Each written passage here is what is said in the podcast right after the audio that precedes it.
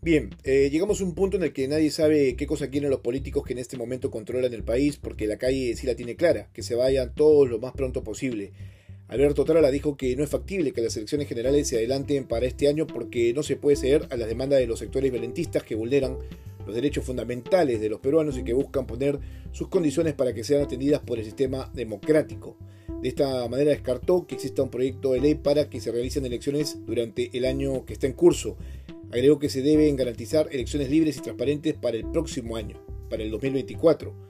Horas más tarde, la sorpresa y contradicción llegó con Fuerza Popular y su lideresa Keiko Fujimori, quienes exhortaron al Congreso a llevar a cabo las elecciones para este año bajo el argumento que la izquierda busca el caos en el país y truncar las reformas políticas que se necesitan.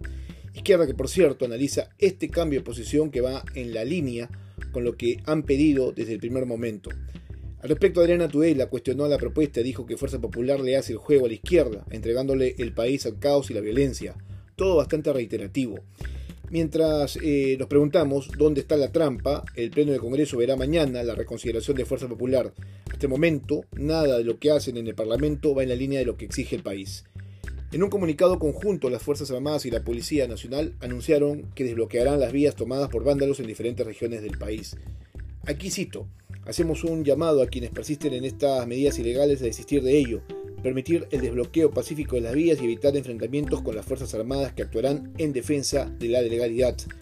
Dudo que el desbloqueo sea pacífico, pero lo correcto es liberar las vías por el bien de quienes eh, no tienen alimentos, medicinas y combustibles, que necesitan volver a la normalidad tras varios días de paros que afectan economías y no logran cambio alguno. Eh, finalmente Evo Morales fue declarado persona no grata por su clara injerencia en asuntos internos del Perú y Antauro Humala fue denunciado por apología del terrorismo por decir que lo mejor que dio la izquierda fue Sendero Luminoso. Un par de indeseables que solo merecen ser ignorados.